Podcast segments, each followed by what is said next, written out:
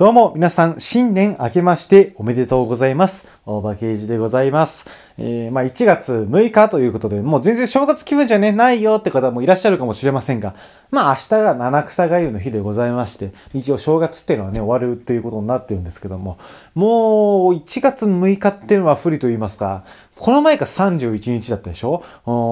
何回はその明けましておめでとうございますっていうのにはタイミング良くないし、31日投稿してね、結構皆さんすぐね、聞け聞けるわけでもないですから。なんとなく空気感が微妙な感じになってしまうんですけども。もうクリスマスもそうだったよね。えー、それでですね、ちょっと調べてみたんですよ。1月1日が木曜日になるのはいつかと。もうそれこそね、この前、金曜日投稿の方はね、えー、もう新年明けましておめでとうございますを早々にやっておりますが、私の場合ですね、えー、2026年まで1月1日が木曜日になることがないんですよ。それまでは動いても5日とか4日とか、順々早くなっていっての1日なんで、元日投稿する頃にはこの番組やってるかどうかもわかんないですから、もう5年後はわかりませんからね。ほんともう終わっちゃうんですけども。一応これ現在収録が1月の3日と、普段よりだいぶ早い感じでございます。もういつもはあの当日収録だったり前日収録だったりその辺だったりするんだよね。ただね、ちょっと今週はあの、いろいろございまして、あの、3日の方に撮らせていただきます。なんかこっちの方が私も明けましておめでとうございますね。とても言いやすいので、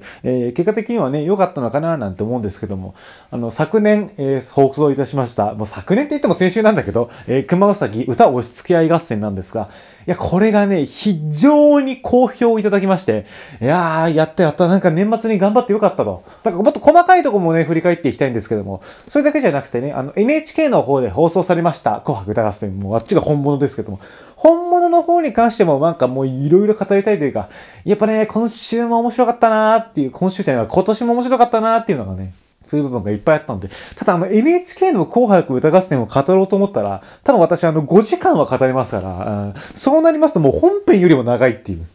紅白見ながらね、なんかこうやって喋ったりするのもね、面白かったりしたんですけども。まあ、紅白は家族でワイワイ見てましたんでね。まあ、だから正直すっごい紅白の話したいんですけども、早速ちょっとね、年末のこと振り返るっていうのも、なんか粋じゃないなというか、うん、まあ、それといってね、新年のおめでたいとことね、別に前を見てる番組じゃないですから、もうこの番組前も横も後ろももうポケットの中もツイッターもテレビまで見る番組ですから、まあまあ、ちょっと前のこと振り返るのはなんか正月から行きじゃねえなみたいなことではないんだけども。まあ私が注目している正月番組と言いますと、年明けてからやっぱ NHK の3日にね、毎年放送される、まあ、東西が、東西笑い合戦、えー、さっきまで見てたのに番組を度忘れしました。私はもうそれが見るまでが正月ですから。えー、確か去年もね、ハグタン先生とかも見たと思うんですけども、まあ、あの、お笑い、漫才と落語とか、まあ、講談、えー、それからお三味線、えー、その辺がまあ、ぐっちゃになってるっていう、もう今、民放なんか、まあ、漫才はね、まだやってるけど、まあ、ほとんどバラエティというか、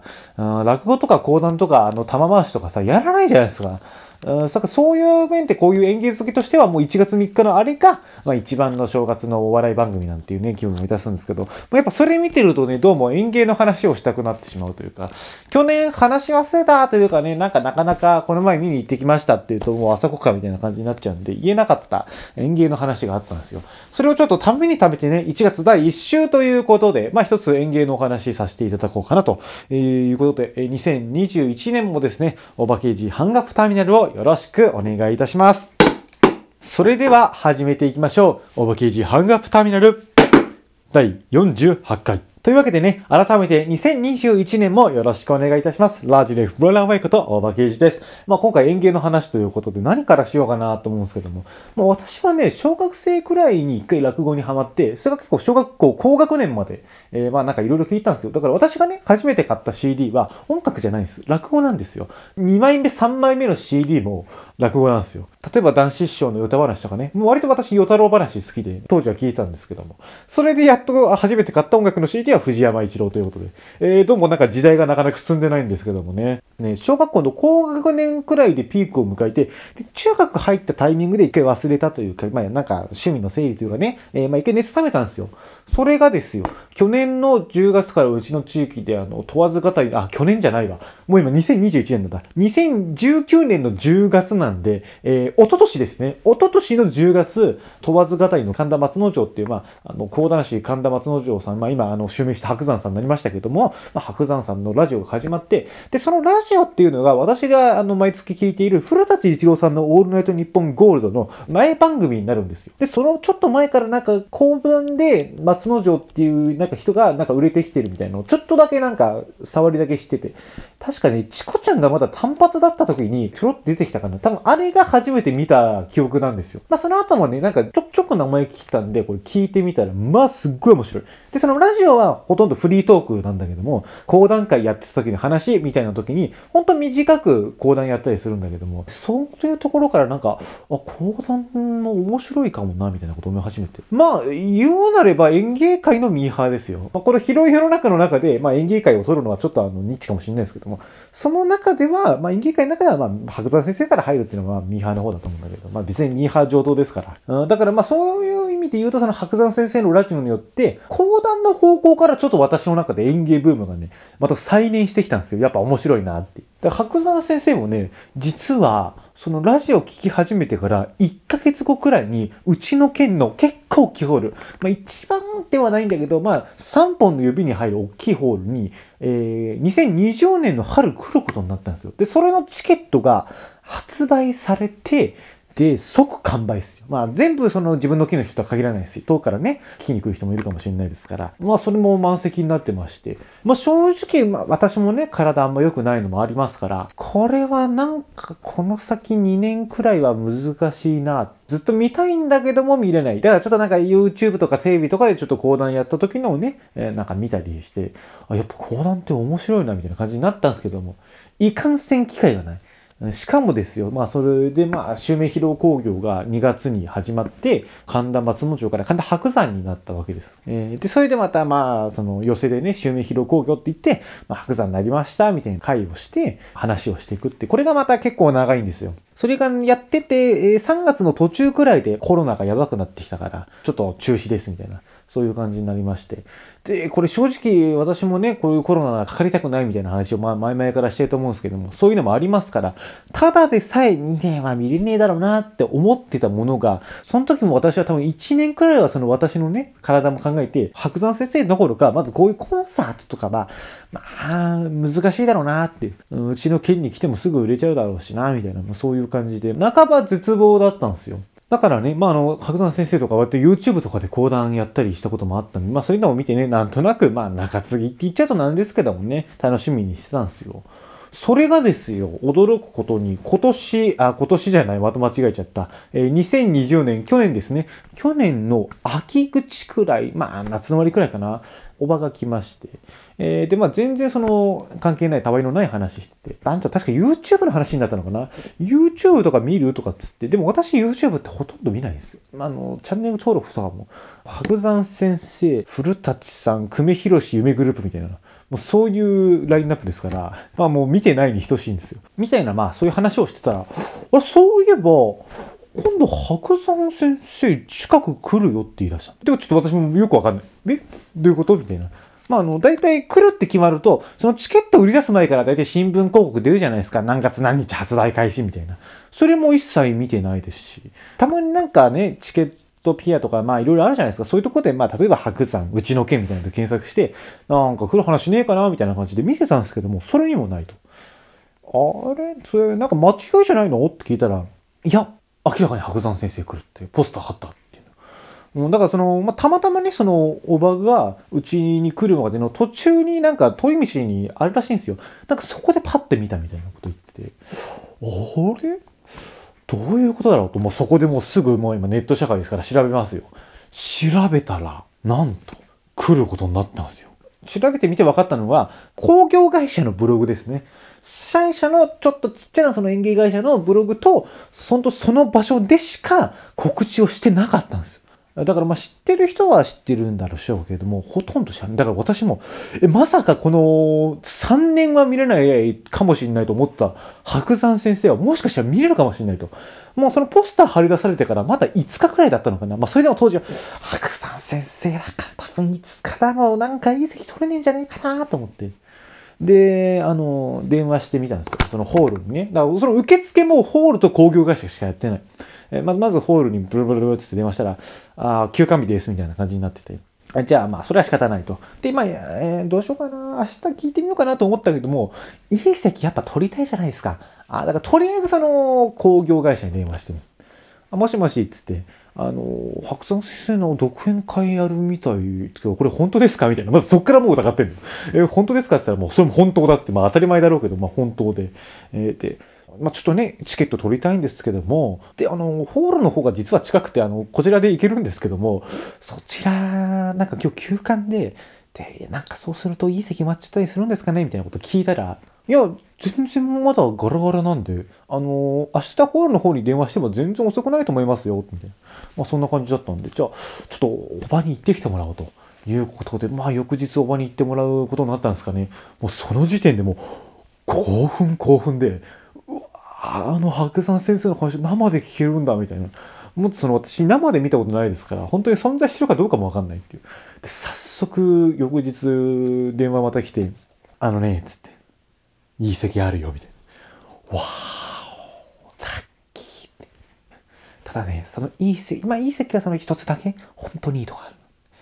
で、まあ、もう一席くらいどうするみたいな。まあ、だからその、私が行くのはね、いいんだけども、だからね、なんかもう一人せっかくだから、この、こんな機会ないし、まあ、友達誘ってもいいですし、ね、親とか、あおば、まあ、またおば、おばはそんな見たくないって言ってたけど、まあ、誰か誘ってもいいから、じゃあ、とりあえず、私のあの、いい席を一つ、えー、そして、なんだか適当なところをもう一席取っといていいっつって。その、どこでもいいって席も、普通だったら相当いい好き。だからその、瞬殺されちゃったあの、例の3本の指に入るホール。だったらもうあそこは特等席行ってるぐらいの場所なんだけども、本当申し訳ない。だから本当大きいホールでさ、チケット頑張って取った人なんかさ、このチケットがまあなんか延期とは言ってるけど、本当に話聞けるようになるかどうかわかんないですし、主催、主催者側からもしても、ソーシャルディスタンスをこれから取らなきゃいけないって考えた時に、半分の人に来ないでくださいっていうことできないじゃないですか。まあだからそれをね、えー、まあ2回公演にするかとか、まあ半分の方の人は引き延ばしにするかみたいな、なんかそういう非常に苦渋な判断を迫られてるはずなんですよ。その中で、あの、ポンと決まった仕事をパッと張り出したのそれを知ってパッて行く人ですから。まあ、漁夫の利ってやつですかね。えー、で、またそれもさ、土曜だったんですよ。あの、白山さんのラジオ聞いてる人はわかるかもしれないんですけど、土曜に番組が始まるかもしれないから、白山先生、2020年は後半、土曜日開けといてくださいみたいななんか話があったんだけど、結局その話が来なかったらしいのよ。これは、ね、よくわかんないんだけども。えー、だからそういうのもあって、その開催が決まったのも割と急だったのかもしれないね。うん。だから、ラッキーだったんだよね。いやというわけで、ね、もういよいよね、当日になったわけですよ。私ももう興奮しちゃって、もうウキウキウキウキで、もう何着てこうかな、みたいな。まあその、本当大人数いる中の一人の客だったらさ、どんな格好していこうとさ、光るような服じゃなければいいと思うんだけども、それなりにほら、いい席取れちゃったから、まあ、ちょっとは気にしていかなきゃいけないなと。まあそんな別にいい服着ていくとかではなくて、まあいつも着てる服のね、組み合わせ考えて、まあ行くくらいだったんだけども。まあ、それでなんか、移動しながらもう問わず語りの神田伯山の最新回聞いちゃったりして、もうワクワクワクワクですよ。で、まあ一応そのおばの家というか、まあ、そのおばの家っていうのが祖父祖母とね、えー、まあ2世帯で住んでまして、まあそこであの、まずはお昼ご飯をいただくっていうルートだったんだけどもね、正直まあ緊張しちゃったり、あとあんまその話中にトイレ行きたいとかみたいな気持ちになってちょっと嫌だなっていうのもあって、食事がとにかく喉を通らないのよ。まあ、多少は食べるんだけども、あんまりね、進まないの。私、ちょっと緊張したり、なんかワクワクしすぎると、食が細くなる傾向がある。普段すっげえあの、大食いなんだけども、やっぱね、旅行先とか全然食わなくなっちゃうんですよ。本当だ、何なんだろうね。あとなんかちびちび食べたりする癖もあったりして。まあ、だからそういう部分が、ね、出てね、もうなんか、あんま食事も気が気じゃなかったりしたんだけども、なんか白菜の漬物だけ食べたりしてね。えー、で、まあこれまずもう一人誰が行くかって決まってなかったですよ。一応2枚取ったんだけど、まあ友達も断られましたし。そうだなぁ、みたいな感じで。で、まず、第一候補はね、母だったんですけども、母も、まあなんかちょっとその話し合わせるためにも講談に一回聞いときたいし、なんかすごいそのフリートークは面白そうなんだけど、まあ正直、講談の中身は、うん、まあ興味ないっていうか、あの、講談って、尺台という、まあ、台がありまして、えー、さらにそこに扇子、それから針置きという、まあ、道具二つをね、手に持ち、さあ、まあ、いよいよ盛り上がってまいりました。まもなく神田伯山先生の登場でございます。みたいな感じでまあ使うわけですよ。とにかくその母はそのパンパン叩くのが嫌だと。なんで話をするのに机をバンバン叩かなきゃいけないんだと。まあ、とにかくその講談の根底の部分をあの否定してましてちょっとね、まあ最終的に今言ってもいいけど、何回誰がいらないかなと思ったら、祖父がですよ、まあその食事の時に、神田伯山って知ってる？っつって話振ったら、あれこそが芸だよな、みたいなことを急に語り始めて、おおおこれは来たぞ、これは来たぞ、これは来たぞと。見に行かないって言ったら、ぜひとも見たいと。ラッキーだなとって。そしたらなんか、ね、そんなテレビとかで私も見てないんだけども、なんかやたら知ってて、いやー、やっぱ、やっぱあれこそがね、和芸だよな、みたいなことなんか急に言い始めて、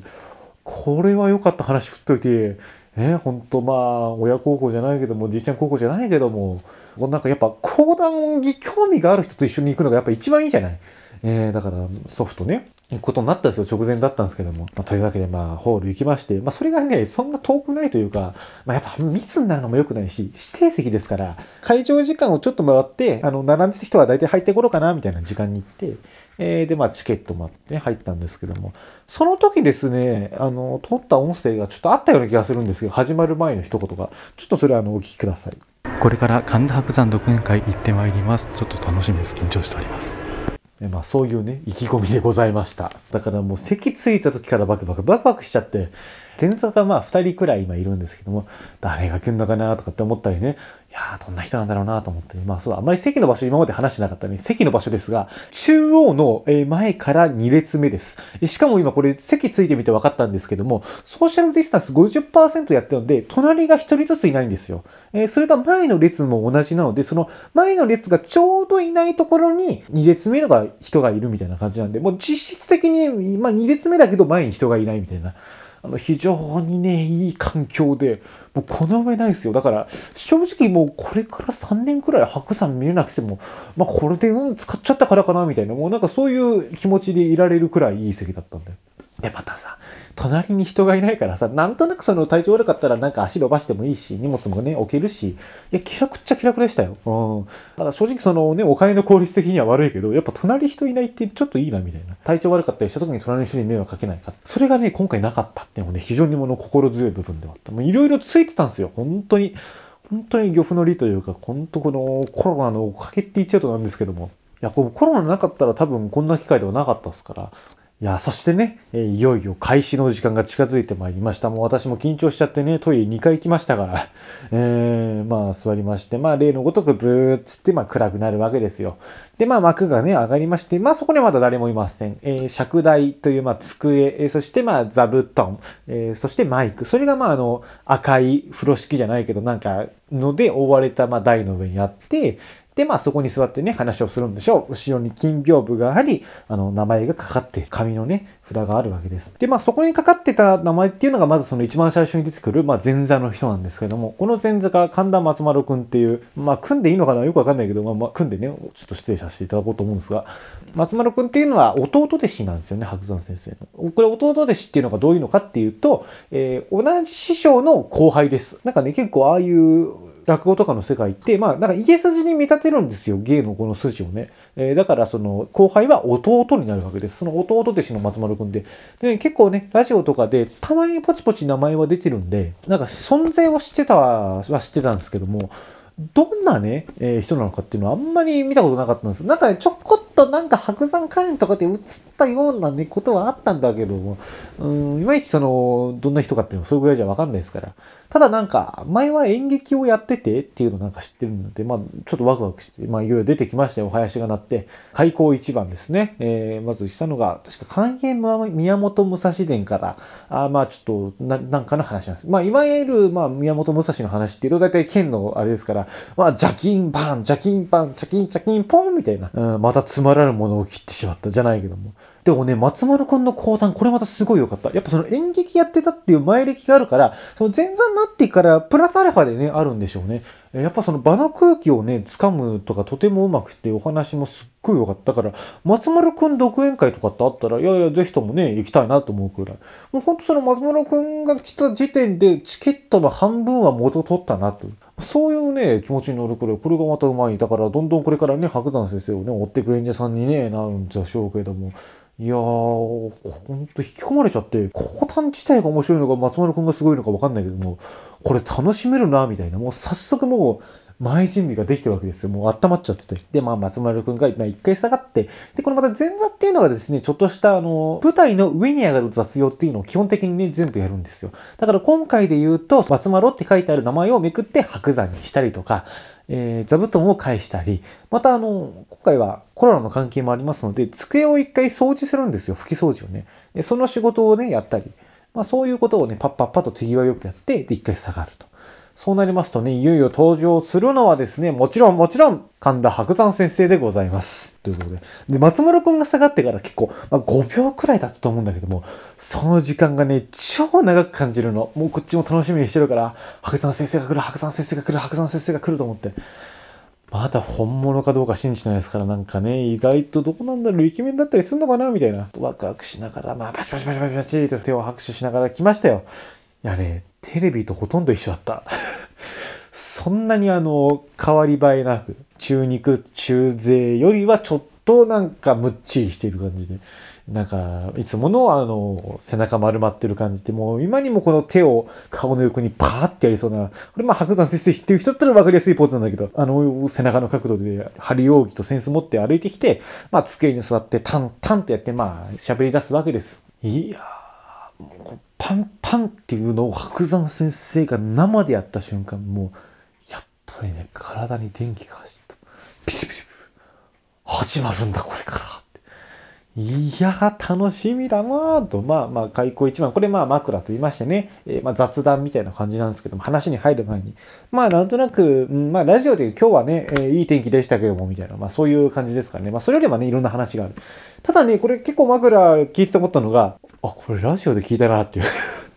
だから使い回してるというか、やっぱ枕も落語というか定番ネタみたいなとこありますから、まずそこで、ラジオで一回なんかこすってね、やってるんでしょうけども、やっぱね、それでもね、面白い。展開知ってるけど笑っちゃうんだよね。やっぱそこもね、一つ和芸のね、いいところではあるんで。全然それで損したみたいなね、気分になることはないんですけども。とにかくその白山先生は携帯が鳴るのが嫌いなんですよ。まあ、それはそうです。講談っていうのは落語と違って、なんか、どやさどやさって賑やかにするんじゃなくて、静寂とか、場の空気、表情みたいな、なんかすっごいね、繊細といえば繊細なんですよ。だからなんかもし、その、緊張したシーンで、プルプルプルプルなんつって、で携帯電話が鳴った日には、士気が落ちるらしいんですよね。えー、まあ、なんとなくわかります。これ私もね、ラジオ撮ってる途中に、この、例えばその目の前にあるテレビのなんか、レコーダーとかがガンガンつって起き出したら、おい、ちょっと待ってみたいな感じになります、えーそういうものなんでしょうね。だまずその携帯の注意から始まりましたよ。えーなんかね、そのちょっと前後くらいで、あの、携帯に一回切れてたんで、もうその話をもう一回するみたいな。いや、それもね、やっぱ面白いな。同じ話聞くと。まあ、それで入りましたのがですね、包み敵というね、お話でした。この包み敵ってどういう話かと申しますと、これね、説明するよりもね、やった方が早いんじゃないかってくらい、まあ、その、入り口のお話なんですよ。落語で言ったら、例えば、まんじゅう怖いとか、まあ、ちょっとまんじゅう怖いって言うと全然話っぽすぎるから、なんだろうな、初天神ぐらいの感じなんですよ。その、まあ、まずは一石みたいな感じでやるのにちょうどいいっていう。で、これ、白山先生とかね、今、講談ブームもあって、その講談社さんって、この出版社さんがあるでしょ？講談社っていうのはもともと講談の書き写しを売ってた会社らしいんですよ。まあ、それがあの、いろんな方向にね、なんか手広く今やってらっしゃるんですけども、まあ、そこで久しぶりにね、講談の本をね、出すことになりまして、で、講談絵本っていうのが出たんです。その子供にその講談を広めるために作った絵本なんですが、まあ、その中の話にも選ばれてるくらい、まあ、メジャーというか簡潔な話で。私も白山先生だったり、まあその神田派の愛山先生だったりの、あの、包み敵ね、聞いたことあったんで、これまたどういう話かっていうのは割と知ってるんですけども、まあ簡単に言いますと、その採業法師が、あの、俳句を直されるっていう、そういうお話なんですよ。これがね、また結構面白いの。だからその知ってる話だからこそなのかどうかわかんないけども、やっぱ目の前で演技されるっていうことが、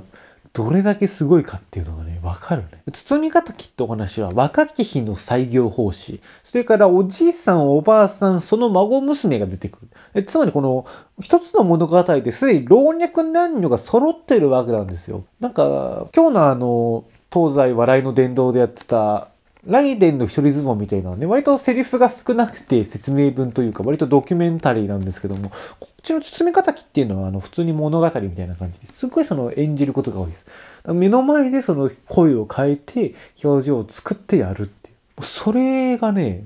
すごいのよ。とにかくその私も初めて講談見たからさ、どういう評価基準で評価していいかいまいちわかんないわけ。なんかつさないんだけども、すごいのよ。ダメだな。なんか紹介が薄いんだよな。難しいんだよ、講談の説明って。だから話したからって言って面白いわけじゃないじゃん。何がすごかったかっていうと、そうだ、まずやっぱそこで老若男女の演技を見せたのがすごかったです。あと、白山先生は本当に存在したということが分かったし、本当にこういう講談をする人がいるんだってことがね、えー、まず分かりました。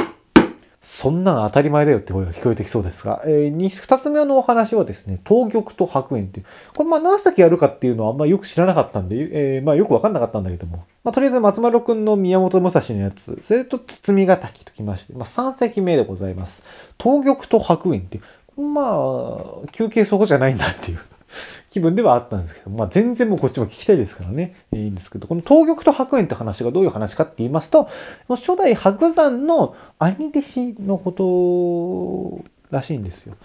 まあそれだから今回は講談師が話す講談会の話みたいな感じで。えー、だからね、割とそのリスペクトがすごいあるお話で、包みがたきのちょっとしたラフスターとか、なんか演劇みたいな感じとはまた打って変わって、まあやっぱ尊敬するというかねそれこそその初代の白山って名前を継いだこの経緯みたいなそういう部分まで絡まってくる話ですから話以外で印象深かったのはこの白山って名前がどれだけ大きな名前かと。まずこの初代白山って人がすっごい講談がうまかったらしいんですよ。うそこでこの白山っていう名前はあの本当に講談が上手い人すっごい人にしか付けられない名前にブランディングされちゃったんですよ。で2代目とかも結構な重圧だったらしいんですよね。えー、で、この2代目がとにかくその、まあ、2代目も講談うまかったんだけども、この白山っていう名前を付けるプレッシャーこれがすごいから、白山っていう名前はもうちょっと一回ここで、あの、無理に譲らそうとせずにやめにしようと。それからまたしばらく経って、すっごいまた講談がうまいやつができた。やっぱり講談をする人が出てきたのよ。そこでまた白山って名前が復活するわけですね。こいつなら白山なんじゃないかみたいな、そういう空気になって。で、やったんだけど、やっぱその3代目も上手すぎちゃって、で、やっぱこの白山って名前誰かに引き継ごうとしない方がいいなと。ぱ白山はすごい名前だからちゃんとそのイメージで取っておこうと思って。で、また札止めになって。で、それからまたしばらく経って、やけに講談が上手いやつが出てきたらしいんですよ。で、そこに、またここはもう白山をつけるべきじゃないかと。まあ、白山と名付けたわけ。でもやっぱそこでやっぱ、この白山って名前をな、今いる講談会にいる奴に継がせるのはちょっと荷が重すぎるだろうということで、また一回白山途絶えたんです。で、4代、5代目の白山っていうのは、5代目だったかな ?4 代目の白山だったかな？でも途中どっかあの、経緯を称して1台開けて、えー、やったことがあったらしいんですね。で、それでまた一回あの、白山先生の前でもストップになって。その名前をね、やっぱ、あいつには白山って名付けていいんじゃないかと。襲名していいんじゃないかと。なったってだけでも相当講談会から認められてるんだみたいな話を。まあちょっと、あの、面白く自画自賛しながら話すっていうね。だからそういうことがある前のお話ってこともあり、非常にやっぱ心情だったり悪役というか、なんか性格悪いやつでも憎めないというか、その気持ちもわかるみたいな。そういう意味非常に複合的なね視点を持つお話でこれがまた非常にね良かったなんか人情あふれるというかその高段階の温かさみたいなものもねだいぶ伝わってきててああなんていうかねこの世界でね俺はやっていくんだみたいななんかそういう気概を感じるってすっごい私もビッグマウスになっちゃうけどいいよね白山先生だからうんなんかそういうようなね覇気が伝わってきるお話でした。だからあの、同じね、講談、同じ講談師って、講談師の役なのに、講談師が何人もいるから、なんかね、いろんなタイプの講談をやったり、そういう部分で、これがね、ちょうど結構割と覚えたばっからしかったんですよ。まあ、初めてではなかったんだけども、なんかこの、今ね、覚えてから、この、とにかく身に入れていこうみたいなね、そういう部分もあったらしくてね。なんかだいぶ大ネタらしいんですけども、これが休憩前ということで、もう大盛り上がり。だからあの、本当にすごい話を、あの、真ん中でやっちゃったから、休憩の時間があの、真ん中ぐらいじゃ全然なかったんですよ。もう、超後半くらいで、ちょっとここら辺で新しい空気吸いましょうか、みたいな。もうそういうノリだったんですよね。それでまあ、休憩時間が終わりまして、まあ、戻ってきたわけですけど。最後のお話はですね、赤穂義士命名伝から、えー、大高言語。赤穂浪士のね、話って、まあ、すごい長い長編であるんです。で、その中でまた、一人一人にドラマがあって、まあ、なんかオムニバス形式といいますか、えー、そういう感じのね、講談の話でございまして、その中から大高言語っていうものをやったんですけども、年末にかけてこのやっていくっていうのが、赤穂義士命名店、まあ、打ち入りが12月の14日でございますからね。だからそっから先はまたあんまりやんないのかな。でまあ、年末といえばね、中心蔵みたいなこともありますから。まあ、その、とにかく、中心蔵やった時代知らないですからね。あの、古舘さんがその、トーキングミステリーって言って、なんか、本能寺の変とかを実況する番組があったんですよ。年末に、前々ちょっ、ちょっとやったんですけど、今年ないですね。まあ、なかなか大掛かりな番組なんでね、全然知らないんですけども、またこの、アコーギシメイベイデンの何がいいかみたいな。なんかすっごい心に染みて、いやー、連続でね、聞いてみたいな、みたいなこと思うんです。この大高言語っていうのがどういうお話かと言いますと、ホック徘徊と言いまして、まあ、廃人というね、あの、趣味も持ってるんですよ。だから武士と、その、廃人の、まあ、二足のわらじというか、まあ、アマチュア廃人というかね、趣味でね、えー、結構力入れて立ちなんてたんですけども、まあ、その12月14の前、なんか変装して、武士としてやるのではなくね、なんか町民としてね、まあ、町を商人として練り歩くわけですよ、雪の中。そこでなんか、あの、俳句の仲間に会うんですよ。そこでなんかちょっとね、最後のメッセージを伝えるみたいな。なんかとてもその、悲しいお話というか、なんかやっぱ趣味の絆みたいなものとかも非常に生きてくるところで、えー、いい話だったなみたいな、もうこれもね、本当どう表現していいかわかんないですよ。だから正直ちょっと寝かしちゃってたところもあったんですよね。だから大方、大高健康の見どころどこかっていうと、その趣味のね、仲間があんまりその大高健康がかわいそうだから、羽織をね、これ着なさいっつってかけてあげるシーンがあるんです。その時ね、その白山先生はもう本当あの、大高言語の役もその廃人仲間の役もやるんですけども、一回まあ羽織を脱いで、羽織をかける演技と羽織をかけられる演技、これを同時にこなすんですよ。そのね、手の技がすごかった。だから講談っていうのは口だけじゃない。やっぱその物事を動かすみたいな部分もあって、小道具というかね、動作が、まあ、あるんですけど、それがね、すごかったんだな。いや、やっぱこの、アコギ師っていうのは、講談の中でもやっぱ大事なんだなっていう。素人目にもね、わかりますよ。あの、演技は。しみるんだ、とにかく。まあこの3席だったんですね、今回は。まあ普段ならね、なんかその終わった後サイン会とか物販とかあるのかもしれないですけども、今回コロナでそういうのもないんで、ブーって幕出しやって、また電気がパッて明るくなるって。あー、マジで白山先生見れたんだなと思って。いや、ほんとね、素敵な時間だったよ、あれは。だ本当リスナーの皆様も、ぜひともね、一回体験してほしいです。チケット取れないですけども。本当あの、チケット取れても誘えないですけども、皆さんは。いや、あの公式さんとかにも見せたいわ、一回。はあ、なんかね、いいねっていう。案外ね、案外ハマったりするかもしれないな。いやー、もう一度ね、行ってみたいと思うけど、なんかあんまバンバン行ってもそれはそれで面白くないかもなっていう。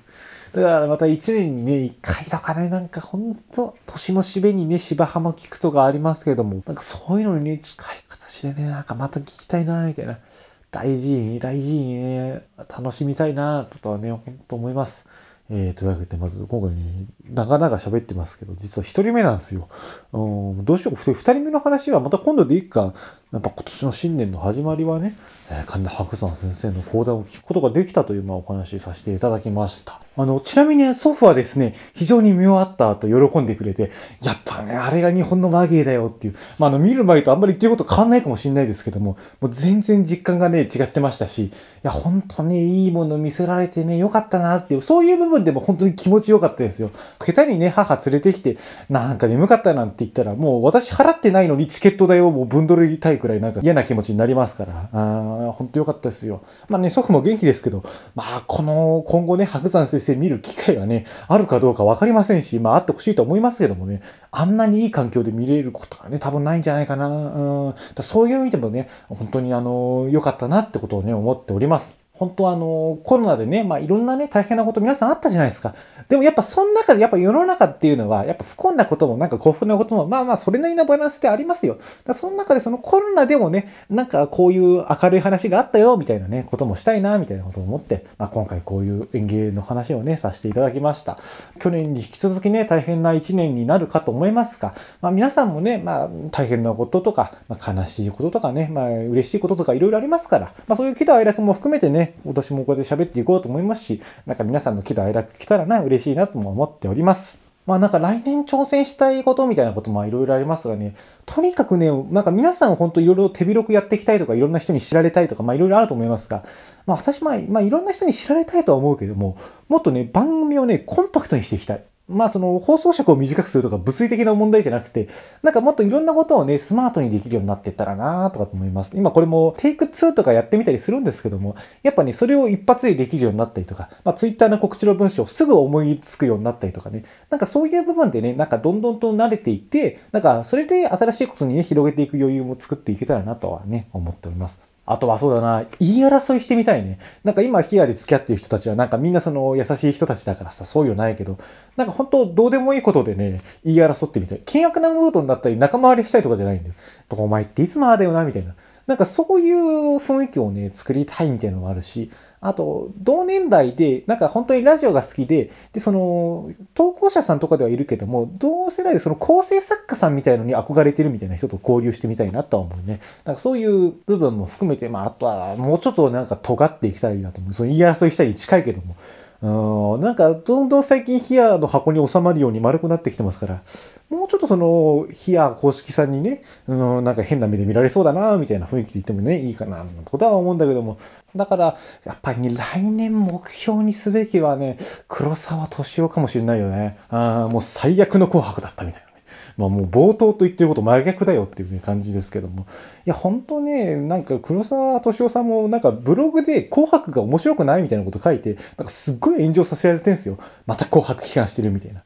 あでもな、あれもね、ちょっとブログ読んでみたらさ、もう僕たちの世代になると、あの、今年の紅白見ても教習が全くないと、やりきれない気持ちを持ちながらベッドに入った。時代遅れの自分に自問自答しながらっていう。結構ちゃんとした文章なんですよ。それなのになんかただ叩いたみたいな感じになってさ、あれ最悪だよ、本当に。でも、なんか紅白ね、見なきゃいいじゃんみたいなことをさ、言われたりするけど、なんだろう、やっぱ興味あるなしにさ、そういうものを見るっていうのも大事だし、そういうものを見て感じたこと言うっていうのもさ、結構大事なことだと思うんだけども。だから本当、だからつまらないと思うなら見るなみたいなことを言う社会だから、なんかあんまりその政治的なことに触れなかったりするわけでさ、私はそういう紅白見てつまんなかったら多分つまんなかったって言うだろうし、まあこの前もね、米津があんまり好きじゃないですけど、みたいなこと言ったけども、それはそれでね、本当大事だと思いますよ。うん。まあ来年もだからそういう意味ではもう素直にね、喋っていくスタンスっていうのはね、続けていきたいなと思っております。まあ、なのでね、えー来週は熊うさぎ歌押し付け合い合戦と紅白歌合戦のですね、えー振り返りを、えーしていきたいと思います。まあ、あの、来週もテスト期間中でございまして、暇ではないので、あの、今あるコメント欄のお話とかね、投稿されているそのリサさんからも感想を聞きましたし、なんかそういうものを聞きながらね、また私としてもね、あの、次のためにね、振り返っていけたらなと、まあ、今あるもので、えー調理して、えーやっておきたいなと思います。はい。というわけで、まあ、あの、下ごしらえをね、早めに済ましておきたいという、まあ、そういう素直な言い方をするとね、感じなんですけども、あの、いろいろな部分からですね、2021年も、とにかくその私のね、ラジオ聞いていただけたら嬉しいですし、広まっていったら嬉しいですしね、えーまあ、どういう方向に転がるかわかりませんけども、まあ、2021年も何卒あよろしくお願いいたします。以上、ここまでのお相手は、大場圭司でした。